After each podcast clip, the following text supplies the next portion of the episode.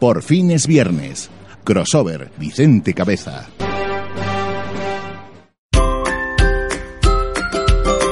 Hola, muy buenas amigos y oyentes de lucenaradio.com. Llega el fin de semana que muchísimos habían eh, puesto en rojo, rojo fuego en su calendario, eh, porque llega el esperadísimo estreno de una de las películas del año, Vengadores Endgame, el punto y aparte en el universo cinematográfico Marvel de esta fase 3. Parece que fue hace mil años. Cuando salí de aquella cueva, me convertí en Iron Man. Y supe que te amaba. Ya sé que dije que basta de sorpresas, pero realmente esperaba poder darte la última. El mundo ha cambiado tanto. Y no se puede volver atrás. Hay que hacerlo lo mejor que sepamos. Y a veces lo mejor que podemos hacer es volver a empezar.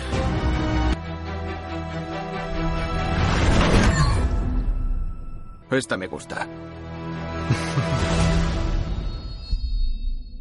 Eh, vamos, os hemos preparado un pequeñísimo resumen eh, para que sepáis un poco por dónde vienen lo- los tiros y para que nos situemos en contexto antes de, de ir a ver eh, Vengadores Endgame, que muchos ya la vieron ayer en su eh, primer pase, que hubo muchos cines de España y Lucena también eh, lo, ha, lo ha habido. Eh, todo esto comenzó en 2008 con la primera película, que fue Iron Man, ¿no?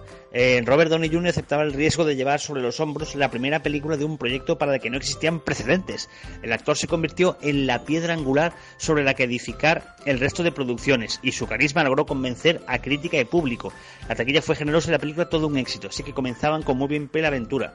Seguía El Increíble Hulk en el mismo año y la única y por ahora película fallida de este universo, ¿no? tanto en crítica como de público. Eh, el actor no terminó nada bien con Marvel, Edward Norton, eh, y todos quisieron olvidar pronto este producto. Peligraba el proyecto, ¿eh?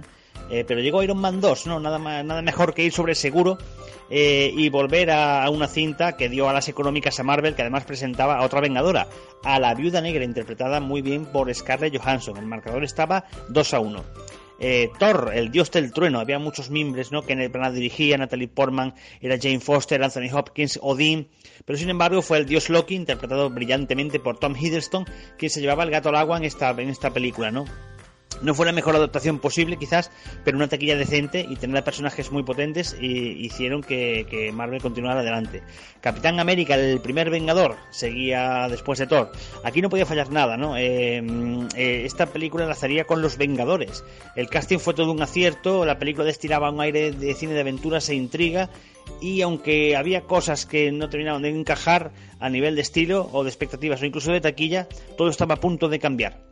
Llegaron los Vengadores en 2012. Eh, Josh Whedon eh, vino y con él llegó el humor. No es que las anteriores películas no, no hubiese, había en todas.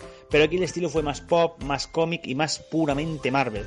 La película se desenvolvía con desparpajo, juntaba a los superhéroes ya mostrados con un perfecto ensamblaje y además hacía las delicias del público, que respondió otorgándole el dominio mundial de taquilla en su año. El proyecto Marvel respiraba tranquilo, lo habían conseguido y llegaban nuevos retos. Llegaba después Iron Man 3, no podía ser de otra manera, otro taquillazo en toda regla. Y eh, sí es cierto que ya Marvel demostraba que podía con todo y que a partir de ahora no había límite alguno para seguir superándose, porque aunque ya no se plantean más aventuras en solitario del Hombre de Hierro, lo cierto es que no íbamos a parar de verlo en las siguientes películas. Llegaba también Thor, el mundo oscuro, la segunda parte de las aventuras del dios del trueno. Volvía a funcionar perfectamente el tándem que hace con el dios Loki. Eh, la película cumplía su cometido. Eh, conocíamos más acerca de las gemas del infinito y funcionaba mejor en taquilla que su anterior cinta. Llegó después Capitán América Soldado de Invierno, verdadero punto de inflexión hasta ahora, eh, en, ese, en ese momento. Para muchos eh, fue la mejor película de Marvel hasta la fecha. Eh, se consiguieron sentar los miembros para los futuros conflictos entre los Vengadores, planteaban una película de espías, presentaban nuevos miembros como Halcón o el propio Soldado de Invierno. Lo dicho, un film redondo. Llegaba Guardianes de la Galaxia, era un peligro a priori porque película de alto presupuesto, grupo poco conocido y sin conexión clara. En fin, la apuesta fue muy rescada, pero salió redonda, ¿no? su tono abiertamente desenfadado y su constante humor y falta de sentido del ridículo dieron una de las películas más frescas del repertorio de superhéroes que se recuerdan. Llegaba la segunda parte de Los Vengadores, la era de Ultron. El reto era muy complicado, ¿eh? la película tenía trampa, tenía que servir como puente hacia la tercera parte de la trilogía del Capitán América, donde todo convergería y determinaría el resto de aventuras, tanto individuales como en conjunto de todos los héroes de este universo, ¿no? El resultado fue una película súper taquillera, pero algo menos que la primera. Nos dio personajes como la Visión y eh, dio pistas y guiños para el resto de acontecimientos. Josh Whedon se despedía de Marvel con esta película. Y comenzaban nuevos retos, como por ejemplo presentar a Ant-Man. Eh, uno de los miembros fundadores en los cómics, pero sin embargo no tan conocidos para el gran público. Una gran dosis de humor, un protagonista que sabía reírse de sí mismo y un gran uso de los efectos especiales surtieron efecto. La taquilla volvió a darle una alegría a Marvel y al público le había gustado muchísimo y quedaron con ganas de más. Pero atentos porque iba a llegar Capitán América Civil War. Hacemos una breve pausa y enseguida os contamos el resto de películas más.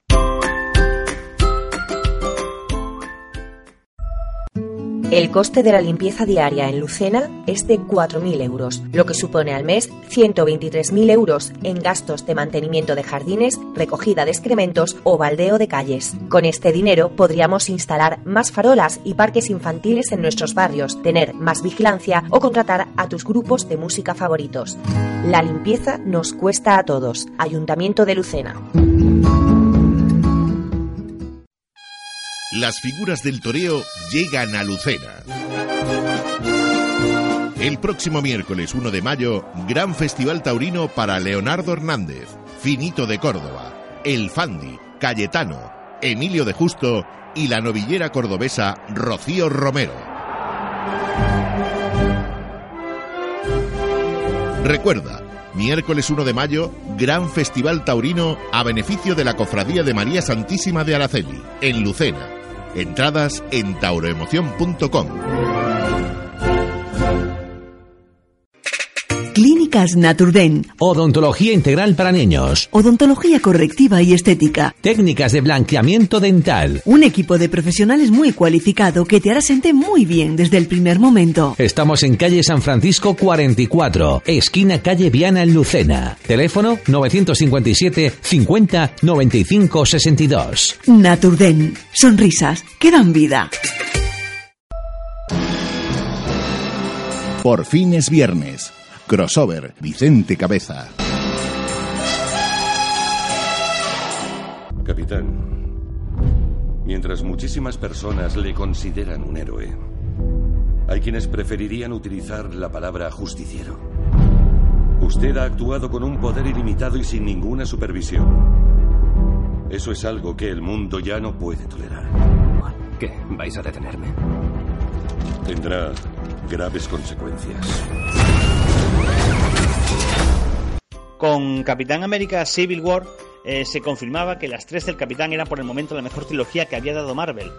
Estaban todos, todos, todos los superhéroes que se habían presentado, incluso Spider-Man, que hacía su debut en solitario en este universo, ¿no?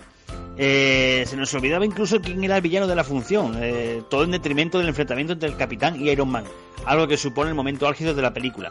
La unión entre los mayores héroes de la, de la Tierra, de la historia, estaba rota. ¿Y ahora qué ocurriría? Llegó Doctor Strange, Doctor Extraño. Eh, Marvel sacaba su fórmula para contar los orígenes de otro de sus héroes menos conocidos por los no lectores de cómics y funcionaba. Esta vez también eh, con un as bajo la manga de que Benedict Cumberbatch eh, se hacía frente a este gran personaje, ¿no? Estaba al frente del, del reparto y seguía Marvel acumulando dinero en taquilla, otro taquillazo, y llegaba Guardianes de la Galaxia Volumen 2, un nuevo taquillazo y por supuesto, ya esto se demostraba que el universo conectado entre sí que había mostrado Marvel funcionaba a las mil maravillas.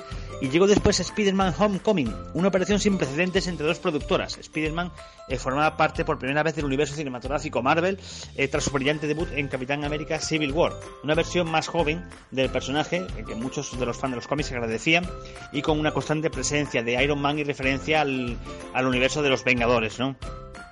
Eh, fue más taquillera que las películas de la saga Amazing Spider-Man y abría puertas a las nuevas aventuras del Trepamuros, que este año estarán por, llegar. Llegaba Thor Ragnarok, ¿no? Un cambio radical en el estilo del Asgardiano. Taika Waititi dirigía la película y decidió dotar a la saga del Dios del Trueno del humor que le faltaba en las otras dos anteriores, incluso abusando de, de gags. Encima también estaba Hulk y Loki y Kate Blanchett haciendo de Ela, o sea, el taquillazo fue inmediato, superando los anteriores films del Asgardiano. Y aquí sí, se deja todo preparado para una confrontación con Thanos, pero antes teníamos que conocer un sitio maravilloso y mágico, teníamos que conocer Wakanda de la mano de Black Panther. Black Panther ya se había presentado en Capitán América Civil War, pero ahora íbamos a disfrutar de sus aventuras en solitario con una Wakanda espectacular, unos efectos especiales descomunales y una película que supuso un auténtico mega hiper taquillazo en todo el mundo. Black Panther, Pantera Negra. Pero si yo hablo de un mega hiper taquillazo, me quedo corto al decirle que vino pocos meses después. Vengadores Infinity War. Thanos por fin peleaba contra los Vengadores y nos dejaba una de las películas más redondas jamás creadas en la historia del cine en general y de superhéroes en particular. Sí, sí, estoy hablando, y es que es, cierto, ¿no? La cultura pop en la que nos basamos eh, eh, para recordar acontecimientos o cosas importantes, ¿no? Eh, los años 80, los 90 y demás. Esta será una de las películas recordadas de la, de la década y décadas venideras, ¿no? Por, por la importancia que, ha supuesto.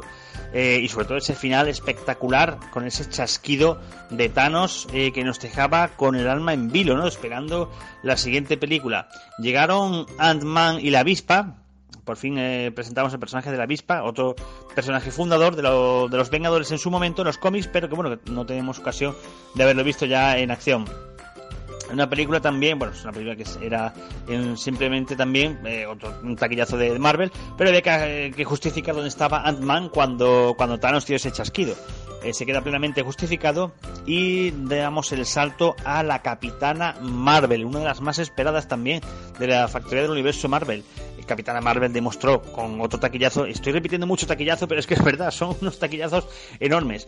Una película que se ha convertido en un icono instantáneo, con un personaje interpretado por Brie Larson que nos ha encantado a todos, ¿no? Un pasote de película, un pasote de personaje y un pasote de superheroína. Eh, ahora sí, estaba todo preparado para la película que llega este fin de semana. Vengadores Endgame, el final del juego, el final de la fase 3. Muchos se preguntan qué ocurrirá después de esto con sus héroes favoritos quién morirá, quién vivirá, cómo se, eh, cómo se solucionará el conflicto con Thanos, eh, qué ocurrirá, ¿no? Son muchas incógnitas, muchas ganas de saberlo y seguro que estéis todos deseando de ir al cine a ver qué ha pasado. Pues eh, sin más, os digo y os dejo que disfrutéis de Vengadores Endgame, que es, va a ser, ya digo, mm, las cifras ya apuntan que va a ser una de las películas más taquilleras de, de la historia y, bueno, que disfrutéis mucho, que son tres horas ininterrumpidas de metraje y que no tiene escena post créditos. Así que cuando termine la película, si queréis, os podéis levantar de, de la butaca. Pues sin más, lo dicho, un saludo y nos vemos en el cine.